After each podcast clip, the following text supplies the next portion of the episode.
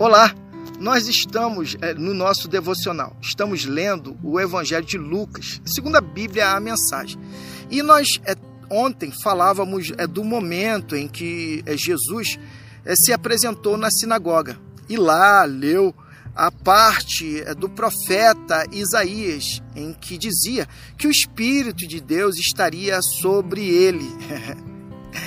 Lógico, aquela palavra e a confirmação de Jesus dizendo que naquele momento a palavra estava se cumprindo, deixou eles com a pulga atrás da orelha.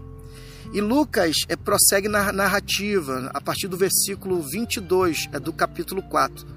Todos os presentes, interessados e curiosos, ficaram surpresos com a declaração, mas logo alguém, no meio deles, é, lembrou: Este é, não é é o filho de José, que conhecemos desde novo? Aí Jesus respondeu a eles: Eu suponho que vocês irão agora citar o provérbio: Médico, cura-te a ti mesmo. Faz aqui em tua cidade tudo o que nos disseram que fizeste em Cafarnaum.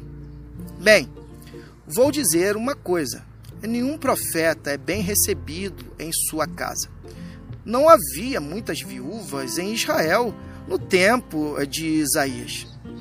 Ah, naqueles três anos e meio eh, de seca, quando a fome devastou a terra, vocês lembram?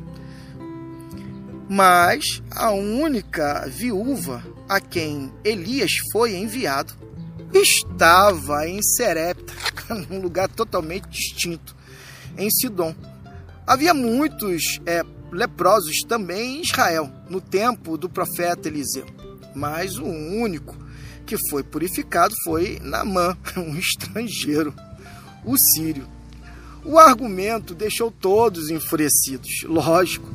Eles o agarraram e o levaram para fora até o cume de um monte, situado nos limites da cidade, e queriam jogá-lo eh, lá do alto. Entretanto, ele conseguiu fugir e tratou logo eh, de sair dali.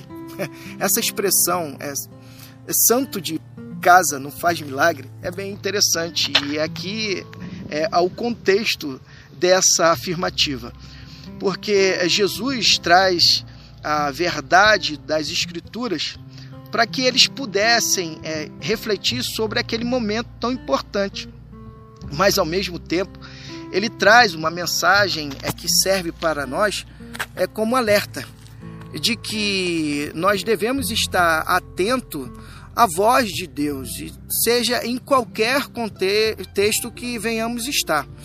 É, no contexto do nosso lar, no contexto da nossa comunidade é, cristã, no contexto das pessoas que estão à nossa volta, porque Deus é, fala conosco. Então, que o Senhor possa ministrar o seu coração, assim como ministrou ao coração daqueles, mas que o teu e o meu coração não seja um coração incrédulo, mas que nós venhamos a crer. Que Deus nos abençoe.